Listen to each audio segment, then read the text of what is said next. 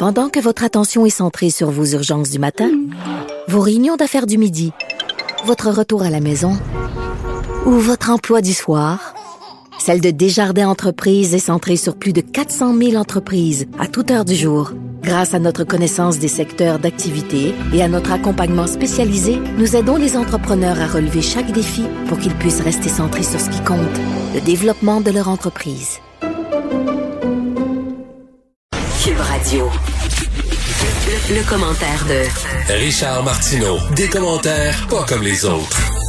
Bonjour Richard. Salut Mario, je viens d'écouter ta dernière entrevue Oui. que tu as faite sur la liberté d'expression. Tu sais que ce matin, j'ai fait une vérification très rapide et j'ai vu que Kim Jong-un a un compte Twitter et Vladimir Poutine a un compte Twitter, mais pas Trump. M'excuse. euh, Non, t'as raison. Non, mais ces c'est pas facile. pas mal plus dangereux, là. Mais, mais, mais je comprends le problème parce que là, tu as des menaces de mort sur les réseaux sociaux. Tu as toutes sortes d'affaires. là, Avec, euh, il faut qu'il y ait un encadrement de ça. Je conçois bien que dans le cas de Trump, Twitter, là, ils ont fait de l'argent avec lui pendant trois ans et ben, pendant quatre ans et quelque chose. Puis là, à un moment donné, ça faisait plus leur affaire. Puis ils ont fait un show en l'enlevant. Ben, mais est-ce que tu confierais à une gang de, de comité gouvernemental le droit de décider ce qui se dit ou ce Mais- qui se dit pas? Facebook pour toi ou euh, Twitter ou tout ça, c'est-tu des médias ou c'est comme une ligne téléphonique comme la ligne de Vidéotron, la ligne de Bell? Est-ce que euh, Vidéotron et Bell vont commencer à réguler les conversations téléphoniques? Non, En mais c'est des ça, médias. Non, non, là-dessus, là-dessus, c'est des médias. C'est un des média médias. ou c'est un tuyau? C'est un média. hein? C'est un média. Tu diffuses. c'est un média, là. Écoute, il n'y a pas vraiment de rédacteur en chef là-dedans, il n'y a pas de ligne éditoriale, il n'y a pas, c'est pas vraiment un média, là. C'est un tuyau qui permet à des messages de passer. Ouais. Je comprends. C'est- c'est- Hey, tu veux me parler de Monsieur euh, Trudeau et de sa gestion des frontières? Le tatouinage, comme t'écrivais aujourd'hui, écoute, c'était le sujet du jour. Tout le monde se demande qu'est-ce qui attend, comment ça se fait qu'il est bloqué comme ça. Robert Dutrisac, dans Le Devoir, disait, écoute, à un moment donné, là, un leader, ça décide. Tu sais, c'est très facile de signer des chèques. Là. Moi, je suis capable de faire ça. Moi, euh, premier ministre du Canada, va faire ça. C'est des chèques du matin jusqu'au soir. De toute façon, c'est pas mon argent, on en fout totalement. Là-dessus, il est très rapide, il perd pas de temps. D'ailleurs, euh, il vérifie pas beaucoup. Il signe des chèques par ouais parce que c'est pressant. Mais là, on parle de, on parle de frontières et là, il niaise. Je pense que, je pense que c'est Joseph Facal qui avait écrit ça. C'est contre son ADN. Le gars, c'est un citoyen du monde. On l'a vu, là. Euh, il avait, il avait invité tous les, tous les misérables, tous les miséreux de ce monde à franchir la frontière et à venir au Canada. On va vous accueillir les bras ouverts.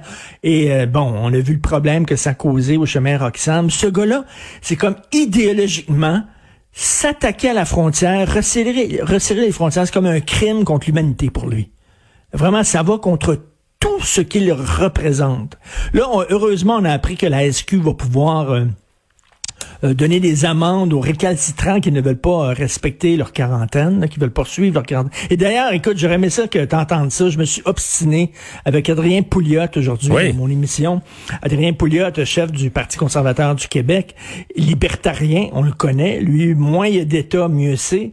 Et il disait, on devrait laisser aux... aux, euh, aux Canadiens le droit de voyager où ils veulent, comme ils veulent, etc. Aucun problème. Et surtout, ne pas les obliger, ne pas les surveiller à, à suivre une quarantaine, à respecter leur Ben quarantaine. les gens vont- il dit, il dit, les gens vont le faire volontairement. Les gens, tu sais, je dis, toi, là, Adrien. Hey, je pense qu'on l'a essayé, ça. dit, le problème avec les libertariens, c'est que vous surestimez les citoyens. Il dit non, non, mais il dit les, les tapons, ils sont très, très, très en minorité. Il dit c'est peut-être 1% de tapons. Il dit non, toi tu surestimes la, la, la, la qualité de la. Donc la- lui, la- il laisserait des gens, là, t'as des variants. On essaie de combattre Oui. une pandémie, t'as le variant britannique, il laisserait des gens Oui. aller au Royaume-Uni, attraper le variant, le ramener ici, puis être en contact avec plein de monde pour le Non, répartir dit- dans notre il dit- population. Il dit, il dit que les gens, volontairement, les gens vont, vont respecter leur quarantaine, vont s'enfermer, ne sortiront pas pendant deux semaines. Après ça, ils vont passer un test avant de sortir. Si le test est positif, ils vont rester en dedans. Mais il se fie à la bonne volonté des gens.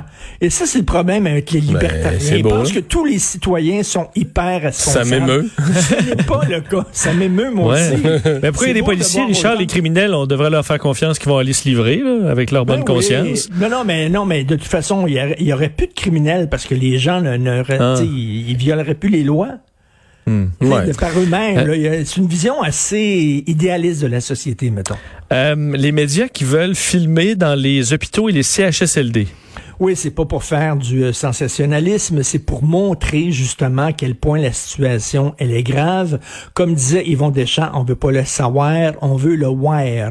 On est à l'époque de l'image et bon, c'est bien beau que des gens viennent nous dire, écoutez, on est atteint, on a atteint le point de rupture, on est on est épuisé, tout ça.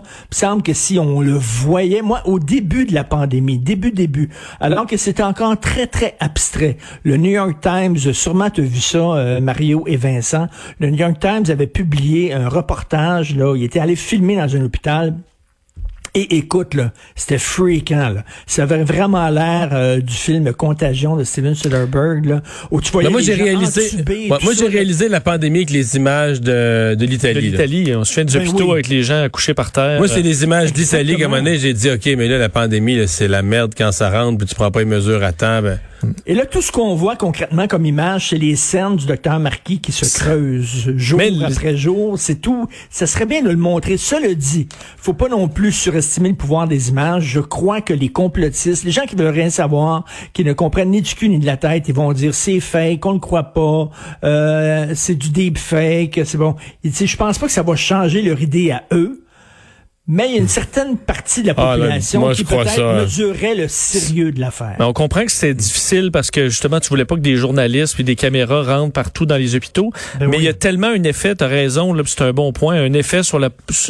il, faut, il, faut, il faut rendre ça concret. Euh, D'ailleurs, ben, l'émission, tu parlais du docteur Marquis euh, de Garde 24-7, excellente émission justement qui, euh, qui nous amène là-dedans. Il y, a, des épisodes sur la COVID et ils sont frappants. Là. Tu sors de là, tu écoutes une heure de ça, puis tu, tu vois le combat contre la maladie que ces gens le livrent, puis tu peux pas sortir de là sans avoir un respect infini pour le personnel de la santé, puis d'avoir le goût de redoubler de prudence. Et tu sais, euh, les Américains, les années 60, là, ils se sont rendus compte à quel point c'était une folie, la guerre du Vietnam, quand ils ont vu des images, là, dont la célèbre photo de la petite fille tout nue dans la rue qui pleurait, alors que les autres étaient en train d'arroser de napalm les champs derrière, puis de détruire son village. À un moment donné, tu voyais ce qui se passait là-bas, et euh, ça, ça c'était un point tournant, ces images-là. Les gens ont pris conscience de l'inutilité de cette guerre-là. Donc, écoute, je pense que les gens prendraient conscience aussi du sérieux de la situation on vit à l'époque de l'image, il faut faire avec. moi, je crois ça. Moi, bon, mon premier réflexe philosophique, ce serait de dire, regarde, pas besoin de montrer ces images-là, ça peut virer au sensationnalisme, mais s'il y a une hmm. chose dont je suis certain avec mon expérience de la communication, les images peuvent mettre des, peuvent mettre fin à des guerres, peuvent changer les comportements comme, comme rien d'autre, comme aucun, Tout à fait. aucun texte. Écoute, ce matin, euh, ce matin, Québec Matin, il parlait d'un jeune garçon, quoi, 12 ans, 13 ans, qui a attrapé la COVID en santé, là, un super en santé, il a failli mourir, là. Lui était vraiment à l'hôpital, puis c'était extrêmement sérieux. Et euh, sa mère parlait, elle avait des sanglots dans la voix. T'imagines si tu voyais ça, si tu voyais un enfant à l'hôpital, intubé, puis tout ça, puis ses parents qui, qui sont craintifs, je pense que les gens allumeraient un peu plus sur le sérieux de la chose. Et finalement, le bloc a fait un bon coup. Ben écoute, ça va pas bien pour le bloc ces temps-ci. Hein. Les attaques euh, euh, du, du, chef du bloc contre le ministre des Transports, euh, il semblait dire qu'il y avait des accointances avec des groupes islamistes, sauf qu'il y a plein, plein, plein de journalistes de différents médias qui sont allés fouiller ça. Il y a aucune preuve, il y a rien d'écrit, il y a aucune citation du bonhomme qui tend vers ça. Donc, écoute, il a été extrêmement blâmé. Là, il y a les agents de bord sous le dos et François Blanchet. c'est mise d'agents de bord à dos. ben oui, parce qu'il a dit Trudeau, sa gestion des frontières il gère pas ça comme un pilote, il gère ça comme un agent de bord. Au moins, il a pas dit au test de l'air. Écoute, au moins, là. Et là, les agents de bord sont en maudit. Mais là, bon, ils ont, ils sont arrivés avec une bonne idée. Euh, on sait que Raif Badawi est emprisonné depuis 2012. Euh, écoute, ça fait neuf ans, euh, mille coups de fouet. Euh, ça a l'air que sa santé ne va pas bien. Sa femme et ses enfants vivent ici au Québec, à Sherbrooke. On lui a donné la citoyenneté canadienne. C'est-à-dire qu'il y a eu une motion déposée par le Bloc et à l'unanimité, euh, les parlementaires canadiens ont dit il faut lui donner sa citoyenneté canadienne parce que tant qu'il n'est pas citoyen canadien, le Canada ne peut pas faire pression auprès de l'Arabie saoudite parce qu'on va se faire dire, ben, c'est pas un de vos citoyens, mais allez-vous de vos affaires? Alors maintenant qu'il aura la citoyenneté canadienne, je pense que ça donnerait peut-être un leverage, comme on dit, au Canada pour essayer de défendre Raif Badawi. Cela dit, en passant, les deux Michaels sont encore emprisonnés en Chine. J'espère qu'au moment où on se parle, il y a des tractations en coulisses. J'espère, euh, parce que s'ils font rien avec les deux Michael, puis ils font rien avec Raif Badawi, ça donne pas grand-chose. Mais je trouve que quand même, c'était un bon coup du bloc. Et je salue les parlementaires fédéraux euh, de d'avoir tous voté euh, à l'unanimité. C'est bien dit. Merci beaucoup, Richard. Merci. Salut.